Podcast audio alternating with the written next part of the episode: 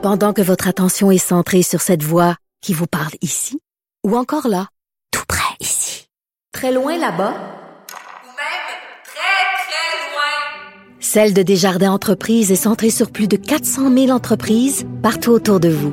Depuis plus de 120 ans, nos équipes dédiées accompagnent les entrepreneurs d'ici à chaque étape pour qu'ils puissent rester centrés sur ce qui compte, la croissance de leur entreprise. Alors, euh, Vincent, donc, euh, bilan au Québec aujourd'hui. Le nombre de cas qui est quand même en forte baisse, mais c'est nos, fameux mardis, c'est presque toujours le cas le mardi. Oui, mais effectivement, si je me trompe pas, les derniers mardis, on était au-dessus de 1000 au moins la oui, semaine quand dernière. Même, quand même. On, est au-dessus de 1000, on est au-dessus de 1000. Alors, on est quand même... euh, bon, on verra s'il si y a une tendance, mais effectivement, c'est moins euh, lourd aujourd'hui, euh, sauf quand même au niveau des décès, 24 décès, et euh, les hospitalisations, 47 hospitalisations, c'est beaucoup, 13 personnes aux soins intensifs. Euh, au point de presse de M. Legault, on l'a spécifié un petit peu là, comme quoi il y a du transfert de patients euh, de CHSLD qu'on a préféré transférer dans le milieu hospitalier. Donc, sur les hospitalisations, faut relativiser un peu. Là. Exact, parce qu'il y a des gens qui étaient donc traités dans les CHSLD, qui étaient donc sont, qui, qui étaient donc déjà malades et qu'on a transférés dans le milieu hospitalier. Alors c'est pour ça qu'on a une, un bon aujourd'hui, parce que en même temps, on a un bon de 13 aux soins intensifs. C'est le plus dans les deux cas hospitalisation soins intensifs, c'est le plus gros bon qu'on ait vu là, depuis la deuxième vague. là. Effectivement, on peut penser que c'est des gens de CHSLD, on les a transférés directement aux soins intensifs parce que ça, Parce ça va pas bien, parce que ça va pas bien. Il était temps qu'on les transfère. Euh, Dans les éclosions, on voit effectivement une petite baisse aussi là, en milieu de travail, milieu scolaire, milieu de vie, milieu de soins. Euh, légère baisse euh, là-dedans. Dans les régions, Saguenay-Lac-Saint-Jean, toujours au-dessus de 100 cas, là, 101 cas. Capitale-Nationale, 49. C'est des bons bilans là, pour la ville de Québec. Estrie, euh, 84. Montréal, 267. Euh, Lanaudière, Montérégie, autour de 130. Alors, c'est le, c'est le bilan du jour. Et dans le cas du Saguenay-Lac-Saint-Jean, le bilan est suffisamment lourd pour que M. Legault l'ait pris à part. Et notamment parce que là-bas, c'est la seule région présentement au Québec qui n'est plus certaine de, de, de pouvoir prendre soin de ces gens dans le milieu hospitalier. Oui, euh, demandait M. Legault carrément un coup de barre là, au Saguenay-Lac-Saint-Jean, disant que les euh, euh, les, les, Saguenay- les gens du Saguenay-Lac-Saint-Jean étaient capables de grandes choses. Là, il dit j'invite tous les citoyens à se prendre en main, euh, disant là qu'il faut absolument que- qu'il y ait un coup de barre qui se donne et que ça baisse parce qu'on voit des hausses euh, très importantes dans la région depuis plusieurs semaines maintenant. Euh, et alors on verra si l'appel, on sait qu'on avait fait cet appel-là dans la région de Québec, je veux dire Appalaches que ça avait fonctionné. On l'a quand même déjà fait là, il y a quelques jours et ça semble pas baisser au Saguenay-Lac-Saint-Jean. On verra quelle sera niveau, la je pense que c'est réception. les, les porte-paroles des euh, du personnel infirmier qui disent ils disent là-bas que c'est pas, pas les autorités officielles de la santé, là, mais qu'au niveau des lits, soins intensifs, etc., on est à on est à un près là, de, de devoir transférer des gens vers euh, transférer des gens vers Québec. là. Et on peut penser que les 200 cas par jour qu'on a vu la semaine dernière, euh, c'est ça, ça, qu'il va, se va finir quelques-uns vont finir à l'hôpital. ouais. Un mot toujours sur les cas, euh, un peu à l'international, c'est aux États-Unis. Là, on, on- et M. Legault le, le rappelait qu'en Europe, ça semble s'améliorer un peu, évidemment parce qu'on a pris des mesures beaucoup plus drastiques dans les derniers jours. Euh, mais euh, aux États-Unis, c'est plus difficile, là, surtout au niveau. Ce qui, ce qui frappe l'imaginaire, c'est le l'explosion de cas, là, où on est, euh, on devrait atteindre peut-être cette semaine même les 200 000 cas, alors que ça fait même pas 10 jours qu'on a atteint les 100 000. Mais les hospitalisations, ça commence à être très lourd. Euh, mardi dernier, Mario, on se parlait de 62 000 Américains euh, qui étaient hospitalisés, un peu moins de 62 000. On était ce matin à 73 000 personnes. Alors, on fait un bond de plus de 11 000 personnes dans le milieu hospitalier. Ça touche particulièrement les- le Midwest, dans les Dakota, Dakota du Nord, du Sud, et les États autour qui goûtent vraiment. Alors là, on devrait aussi commencer à bouger du, euh, des patients. Situation qui, qui s'empire, mais à vitesse vraiment, vraiment euh, effrayante aux États-Unis. Alors, euh, on a euh, parlé tout à l'heure de M. Trudeau qui recommande aux snowbirds de rester au pays. Euh, il y a aussi son gouvernement qui a déposé ce matin un projet de loi concernant le, le respect de la vie privée, mais surtout la protection de nos, de nos renseignements personnels et privés. Oui, c'est sûr qu'avec la pandémie, ça a pris tellement de place euh, dans la- la- l'actualité qu'on a mis certains Mais problèmes. avant la côté. pandémie, c'était un des plus gros sujets. Là. Absolument, je me souviens de l'été Desjardins, là, à quel point on avait on a parlé de ça, que ça a ébranlé des Québécois de voir euh, que, que nos données une, une, une succession là, de grandes fuites de données. On se rend compte que plusieurs entreprises collectent nos données sans Mais ce faire matin, vraiment Steve attention. Waterhouse me disait que les, les sais, la, la reconnaissance faciale là, des visages à l'entrée des centres d'achat, c'était quasiment aussi gros que Desjardins. Là.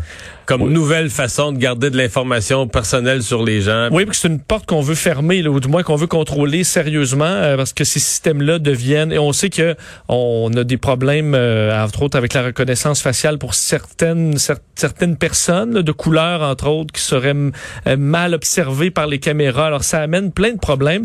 Et donc, on veut serrer la vis. Il faut comprendre que l'Europe l'a fait il y a plusieurs années. Euh, plusieurs pays qui sont en avance sur le Canada pour euh, les- la protection de la, de la vie privée. Alors, on va de l'avant avec euh, une, euh, la mise en place de la Charte canadienne du numérique qui s'articule autour de 10 principes comme le contrôle et le consentement éclairé des Canadiens sur leurs données prélevées par des entreprises. Ce que ça veut dire, c'est que le, le texte de 30 pages va être en quelques lignes. Là. Ça change pas grand-chose, Mario, parce que quand tu vas télécharger une application, tu vas finir par cliquer oui. Là, Là, tu vas savoir juste à quel point tu te fais... euh, utiliser tes données. Là. Mais quand même, il y aura différents moyens euh, des... Chaque fois, moi, il y a quand même la phrase là, que maintenant je, me- je- je me suis mis à l'esprit.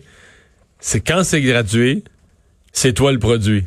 Quand tu payes deux piastres par mois, ben bah, t'achètes un produit. Tout à fait. Quand tu payes pas, c'est toi le produit. Donc, c'est tes renseignements. Tu sais, le Google, peu importe qui, n'importe quel, ils vont vendre tes renseignements, c'est toi le produit. Je connais des créateurs d'applications là, puis d'applications gratuites, puis je disais comment vous fonctionnez? Ils disent ben on prend un paquet de données puis on vend ça.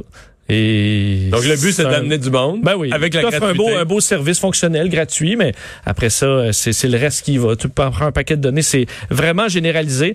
Alors, on veut euh, serrer la vis avec, entre autres, des euh, pour les entreprises fautives, là, des amendes importantes, euh, 25 millions de dollars ou 5% du revenu global. Alors, est-ce que ça va fonctionner? C'est sûr que... euh, il faudra voir le, le- le fin texte. Je trouve ça quand même un peu mince. Entre autres, il faut que tu interdises des fois à la source, là, d'être il capable y a du- Il y a d'empêcher du travail à faire. euh, du travail à faire. Au moins, on va dans la bonne direction. Euh, donc Vincent, bon revenons à des euh, nouvelles en attendant Anaïs. Euh, D'abord euh, des des promesses qui avaient été faites par le gouvernement en nommant le nouveau ministre Yann Lafrenière aux affaires autochtones, qui sont progressivement en train de se mettre en place. Au moins, on a rétabli les ponts, entre autres avec le chef de l'Assemblée des Premières Nations, Ghislain Picard. Oui, et on se souvient, ben, dans la foulée du décès de Joyce Echaquan à Joliette, là, vraiment, ça, ben, ça avait ébranlé, tout la- tous les Québécois. Mais cette relation avec les Premières Nations avait été ébranlée également. On se souvient des tensions entre Ghislain Picard et le premier ministre Legault, hein, parce Là, qu'il euh, François il- Legault l'attendait à 10h, puis à 9h59, il était sur le trottoir, puis il convoquait la presse pour dire j'y vais pas ben c'est ça. Monsieur C'est- Legault avait été frustré, pas à peu près cette fois-là. Absolument. On voit que les relations se sont réchauffées. Ghislain Picard, qui a rencontré le premier ministre Legault, et on annonçait aujourd'hui euh, la création d'une table politique qui sera mise sur pied. Donc, effectivement, Yann Lafrenière, ministre responsable des euh, Affaires autochtones, et Ghislain Picard étaient là pour annoncer euh, cette, cette création. Donc, l'objectif, c'est d'avoir une table qui pourra créer, euh, fait, travailler sur des litiges en cours et le faire rapidement. Alors, pour essayer de régler des dossiers. Par exemple, un des dossiers qui est chaud présentement, la chasse à l'orignal dans le parc de la Vérandrie. Euh, C'est un des dossiers. D'ailleurs, on annonçait une entente là, où on va euh, reporter la loterie des permis de chasse en mars 2021, le temps de trouver une solution, de, de prendre son souffle, de faire baisser un peu la pression. Alors, ce genre de dossier-là, on pourra les faire avancer, entre autres l'accès égalitaire au système de soins de santé euh, sur lequel on veut, euh, on veut travailler. Mais, mais tu sais que juste ce que tu viens de nommer, là, Oui. parce que tu sais, c'est- pas vrai, là, tu sais, mettons un ministre comme Yann Lafrenière aux affaires autochtones, c'est pas vrai qu'il il va être les grosses nouvelles tout le temps. Là. Je te dis, il y en a presque assez de fait pour aller chercher cette espèce de zone de confort qui fait que tu travailles dans l'ombre. Pas que tu travailles dans l'ombre nécessairement, tu vas pouvoir, euh, tu vas avoir des annonces à faire, des conférences de presse, mais que t'as pas les journalistes Régler des dossiers du quotidien. c'est ça. Puis le faire dans une discrétion. T'as pas les journalistes qui te posent des questions toujours. Parce que là, les affaires autochtones, c'était devenu tellement chaud pour le gouvernement.